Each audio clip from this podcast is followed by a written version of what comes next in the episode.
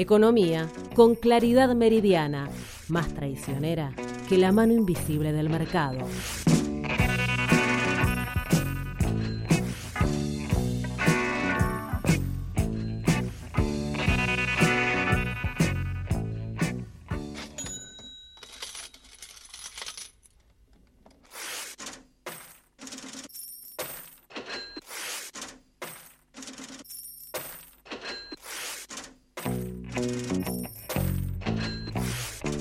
Creo que es uno de los mejores separadores de nuestro programa y eso anuncia la llegada, el arribo, el aterrizaje a nuestra radio del queridísimo compañero José Ramela. ¿Cómo anda? Buenas, ¿cómo andan todos? ¿Todo bien? ¿Todo bien, en orden? A José lo veo por segunda vez en la semana. Muy bien. Es increíble. Terrible. Debo ser el único ser humano vivo. Sí, como decías, la mejor columna se usó poco, la, la realidad es esa. El poder hegemónico no quiere que esté al aire, No. pero No quiere que José, con sus puños llenos de verdades, llegue a, la- a esta radio, a este estudio, y le cante las 40 al poder hegemónico. Esto es real, es fáctico. pero es claro que está muy bueno escucharlo, la verdad. Lo hicimos ya hace, ¿cuánto? ¿A dos años? Un año, un año y medio. Un año, pero ya va a cumplir dos añitos. La, la- está bastante bueno.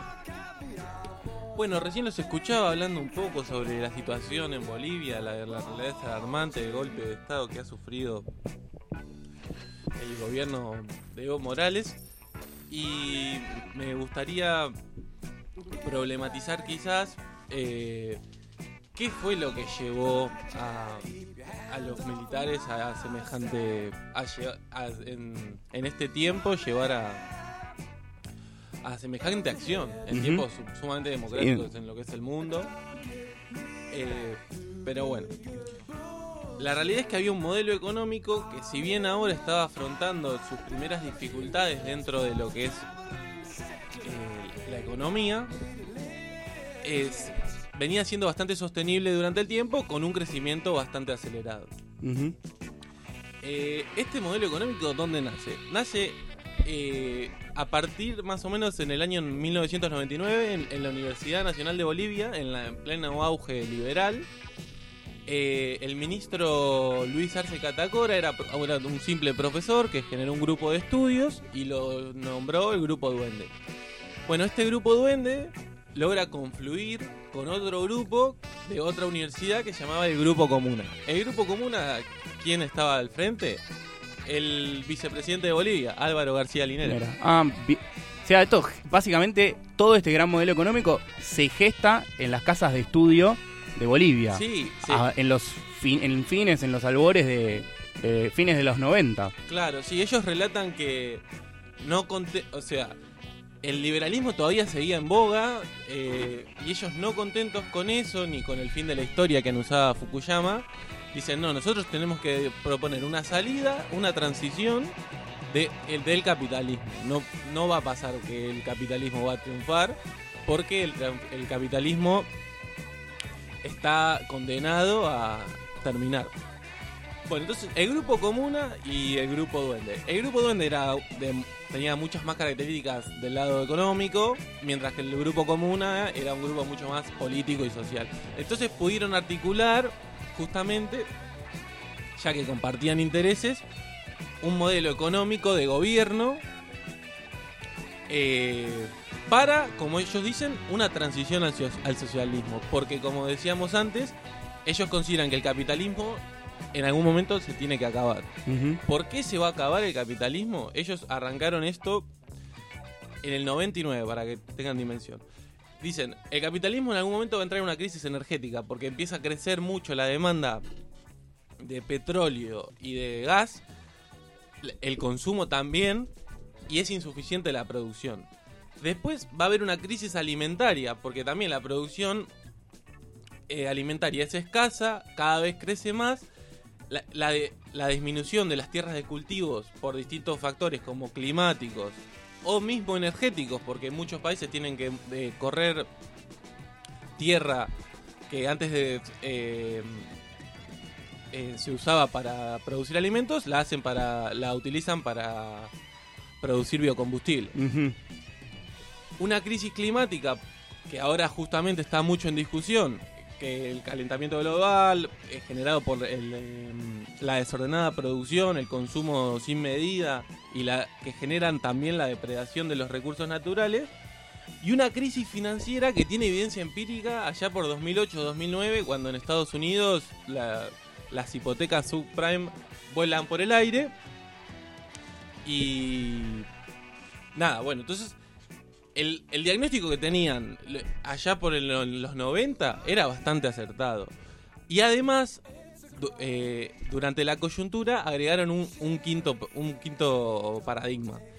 La crisis de la política macroeconómica eh, de varias escuelas. O sea, bien, si bien los neoclásicos tradicionales fracasan, o sea, las políticas neoclásicas tradicionales no, no, no surten efecto, tampoco surgen efecto lo que se dice como los neoclásicos 2, por ejemplo, que son Hayek, eh, por ejemplo. Milei. sí, Milley también. Eh, bueno, esas políticas no, no surgen efecto, entonces nosotros eh, tenemos que idear un, un programa de transición al socialismo. No, eh, aclaran que no se puede pasar de un estado al otro. Sí, sería totalmente disruptivo y no, no sería algo viable. Profundizaría una crisis social, económica. ¿Cómo se llama el partido de Evo Morales? Más. M- Movimiento al socialismo. ¿No? Como un poco expli- explicando lo que estás diciendo. Bueno, bien. Entonces gestaron el modelo social, comunitario y productivo. ¿Por qué social? Porque es un modelo que prevalece lo colectivo antes que lo individual. ¿Por qué comunitario? Para restablecer y resignificar los valores que los pueblos indígenas campesinos habían dejado en Bolivia y habían estado de lado mucho tiempo. En esto Luis Arce hace mucho hincapié, que dicen que fueron la reserva moral que tuvo el país mientras eh, el liberalismo estaba en boga, donde nada importaba, solo las lógicas de mercado. Había gente que la- se autoabastecía, porque de otra manera no podía vivir, entonces todas estas políticas, eh, digo, to- todas esas todas estas acciones eh, de, auto, de, de autofinanciamiento eh, y autosustentación estuvieron muy Mm. en boga. Esto que vos señalás es interesante destacar porque la economía de los pueblos andinos, del pueblo incaico, eh, era una economía basada en las terrazas de cultivo, con un gran sistema de irrigación de que regaba todos los cultivos que había en, el imperio incaico, que va desde Colombia, Brasil, Perú, Bolivia y norte de Argentina. O sea, un territorio gigantesco. En los 30, Estados Unidos hizo un estudio, en los años 30, para ver eh, cuánto dinero costaría replicar ese sistema de cultivo, ese sistema de irrigación y todos los caminos que había en el imperio incaico que con- conectaban todas las ciudades. Y determinaron que costaría miles de millones de dólares poder replicar ese sistema de cultivo. Entonces era una economía, la economía incaica, muy avanzada, con unos valores también de cultivar y volver a cultivar, no de expoliación, como vinieron después los conquistadores e implementaron ese sistema eh, en, toda América Latina. Claro, sí. Es muy importante de vuelta a remarcar esto, cómo se volvió a resignificar, no solo en el plano social y político, sino que también en el económico, a los pueblos indígenas que eran los nativos de la región. Bueno, este modelo económico tiene cuatro pilares fundamentales. La nacionalización de los recursos naturales, por sobre todo los hidrocarburos, la discusión sobre la generación y apropiación del excedente, que durante las épocas liberales, quién se apropiaba, quién generaba el excedente y quién lo apropiaba. Y otro pilar es la distribución de la riqueza. Y el último, la lucha contra la pobreza extrema. Que en Bolivia la realidad es que era el, el- cuando a la hora de asumir Evo Morales era el país más alto en Sudamérica. El índice de pobreza más alto de toda De pobreza Sudamérica. extrema, no es lo mismo pobreza que Mm. pobreza extrema. Pobreza extrema es un nivel de pobreza- Indigencia, acá. Pobreza extrema era 40% aproximadamente. eh, No me robes los datos que los traigo. Ah, no, pensé que no, Sí. le- pensé que no lo ibas a decir. Está con su hojita manuscrita con todos los datos. Se lo, te lo- se lo leyó Dani, por eso. Ahí te pasó el informe, José. Bueno, bien, sí. Y dentro de este. No lo tenía el dato igual. eh. Ahora te los leo, ahora te los leo. Como, es como diría eh, así, es información. Spoiler alert. Información, no opinión. Bien, entonces, al reconocer estos cuatro sectores, Mm. eh, también se, se enumeran cómo los pasos a seguir que siguió el modelo bol- boliviano para llegar a el punto que está hoy. Dentro de, de ese proceso se reconocieron dos agentes claves. Uno que es el generador de empleo e ingresos, que está constituido por el turismo, las manufacturas, el desarrollo agrícola y la producción de viviendas y eh, un sector generador de excedente, Mm, que es el estratégico, que está compuesto por los hidrocarburos y, los, y la minería. Entonces, el modelo social comunitario productivo entiende al Estado como el, rol el, el que juega el rol fundamental dentro de la economía, redistribuyendo el excedente que generan los hidrocarburos hacia los otros sectores. ¿Cómo, eh, ¿Cómo se realiza esto? Digo, uno nacionaliza ¿no? los hidrocarburos. Claro, sí. En el tema de nacionalización de hidrocarburos, eh, eh, Luis Arce habla de que en Bolivia hubo dos, eh, dos partes en la nacionalización. Hubo expropiaciones por, eh, que fueron renacionalizaciones, o sea, durante la época liberal se habían vendido empresas, libera- eh, empresas estatales y el Estado dijo no, Eran mías. son mías, me las devuelven. Por un lado estaban esas y por el otro lado hay inversión, inversión privada genuina, la cual lo único que hicieron ahí fue renegociar contratos, porque la realidad es que los cánones, los cánones eran muy bajos. ¿Sabés, José, quién era dueño de toda esta... Estos, em- tenía estas empresas que eran dueñas del gas de Chile? No, contame. Acá, a ver, eh, Hernán levanta la mano. El amigo Camacho. Exactamente. Este tipo que estaba al lado de, El la, macho. auto, de la autoproclamada, que tiene nombre de luchador este, de mexicano, El macho. el macho Camacho, bueno, su papi era dueño en los 90 de la, este, em- de la empresa privada que tenía el gas chile, el gas este boliviano. Así que detrás de este golpe también están los socios económicos que en esta economía neoliberal que hablaba José, este, se beneficiaban a través de algo que debería ser de todos, que debería ser del Estado. Vos me estás diciendo, Chapa, que enojados por el cambio de modelo y la pérdida de beneficios quieren voltear un gobierno constitucional. Podría ser. No lo podría afirmar, pero tampoco lo podría negar. Sí, está claro que todo golpe de Estado, si bien tiene un trasfondo político, cultural, también tiene un trasfondo económico. Mismo las dictaduras que hubo acá, la última, tu- el, el principal objetivo era desindu- desindustrializar, creo yo. Y endeudar. claramente. Bueno, pasamos un poco, ahora que Dani así no me roba más datos, a los datos duros, A ver, cómo terminó, Esa hoja está en blanco igual, ¿eh?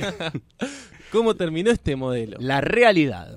Agradecemos más que nada a la gente del CEPA que hizo un laburo bárbaro y nosotros lo único que hicimos fue robarle los datos, pero No, no, es, es dar a conocer este, un estudio. estuvo muy bueno. La realidad es que el estudio está muy bueno y dice lo siguiente. La inflación en Bolivia en 2019, según el FMI, fue del 1,7%. La tasa de desocupados... del- Mensual. sí. No, anual. Ah, No, eh, Mensual, mensuales ¿sabes en lo que Arge- sería? Solo en Argentina, papá. Only in en Argentina. es, Aparte- en Argentina es 5%, ¿cómo 1,7? Claro, estos son 15 días en Argentina, más o menos. De verdad son 15 días. Un año, 15 días. Bueno, los desocupados pasaron al 4%. El crecimiento al 3,9%. Ojo. Con un promedio de 4,6 hace más de 10 años. Claro. La pobreza cayó del 59,9 al 34,6. Y la pobreza extrema del 38,2 al 15,2. ¿Está bien? Todos estos estas eh, todos estos Indicadores. indicadores. fueron mejorados debido a que hubo una articulación clave dentro de los barrios con eh, lo que ellos eh, nombran como tres instrumentos claves el bono Juana Zurduy el bono Juancito Pinta eh, Juancito Pinto y la renta dignidad la renta dignidad es como la POAM ahora la pensión universal a, Adulto mayor. a- exactamente la Juana Zurduy tiene muchos parecidos con lo que sería una asignación a Cinelis Alborijo. Y el A Juan- Watch. Claro. Y el Juancito Pinto es un salario familiar. Pero la realidad es que ellos des- describen a estos tres eh, a estas tres transferencias discrecionales condicionadas como eh, las eh, claves de distribución del ingreso. Eh, también tenemos que decir que la política fiscal dentro del, del gobierno de Evo Morales tuvo cierta coherencia durante coherencia y responsabilidad durante varios varios tiempos. Si bien ahora es como como arrancamos la nota diciendo que ve- venía a afrontar durante estos años distintos compromisos y un déficit elevado, durante si haces la comparativa en en cuanto al consenso de los commodities con los otros países que, estuvieron bajo este consenso, eh, nos damos cuenta que Bolivia fue la que más ahorró en ese momento para afrontar este, este tiempo de caída de los precios internacionales. Fue lo que, la- lo que le, le permitió mantenerse en el poder mientras en otros países que habían... eh, Sí, la crisis económica mundial se estaba consumiendo a todos los otros demás países. claro. Con esta recaudación impositiva, Bolí, que mencionás, Bolivia permitió más o menos eh, tener un colchón de contención. Sí, Y un crecimiento sostenido, digo, Mm. lo, lo que hablábamos recién. Casi 5% de crecimiento de en promedio en todos estos años es una cosa altísima. Sí, claro, es altísima. Y además también acompañaron con una, sí, con una política monetaria bastante acorde a los momentos, expandiendo la masa monetaria cuando había que hacerlo, bajando la tasa de interés cuando también. Lo que también generó baja, esta- eh, baja inflación. Eh, eso también en, en- en un país sudamericano, si bien eh, al que más nos cuesta es a nosotros. eh, Una moneda fuerte también. Claro, donde también se pudo desdolarizar la economía con un trabajo de muchos años, o sea, desde que arrancó el gobierno hasta ahora, se dice que se aumentó mucho el ahorro en moneda boliviana, que no había tanta diferencia y la inflación era más o menos la misma. Entonces, eh, los, eh, los ciudadanos no tenían esa necesidad de irse a comprar dólares ni nada. Así que bueno, esto es lo que les traje, espero que les haya gustado. Realidad, datos duros que reflejan y representan por qué el sector dominante mínimo de Bolivia, con algunos imperios a la cabeza, y la OEA no quieren que este modelo de redistribución de las riquezas, transicional al socialismo, eh, perm- permanezca en el gobierno. Así que, José, muchísimas gracias. Te quedas igual ahora con nosotros, ¿no? Claro, claro. Ya en minutitos después de la siguiente canción, Martín Shapiro, analista internacional, directamente desde el campo de batalla en Bolivia, eh, va a charlar un ratito con nosotros.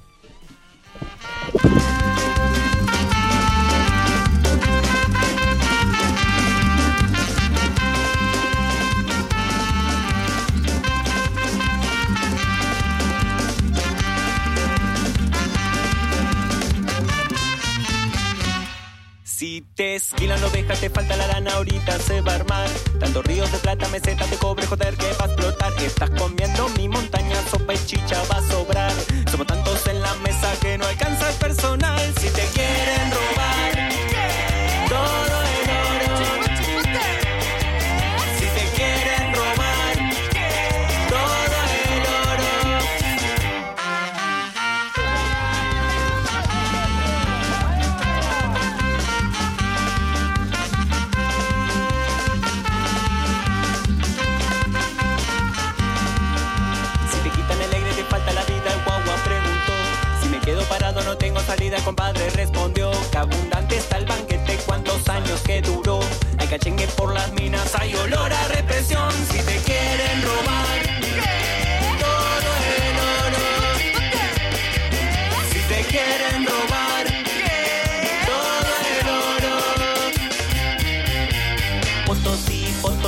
Potosí, Potosí. Potosí, Potosí, po- Potosí.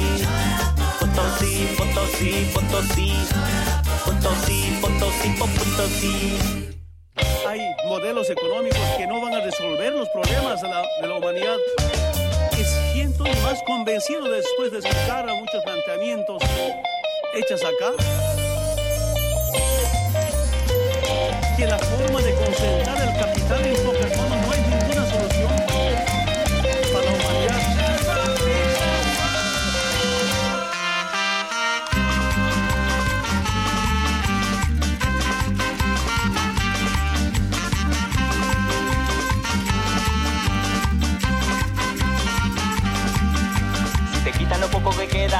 recurso natural, seguiremos pagando, pagando por la complicidad. Es el tiempo que Bolivia se apoye con sus pies. Es el tiempo aborigen el que ruega por volver. Si te quieren robar todo en oro. Si te quieren robar. Potosí, Potosí, Potosí. Potosí, Potosí, po- Potosí. Potosí, Potosí, Potosí. Potosí, Potosí, po- Potosí.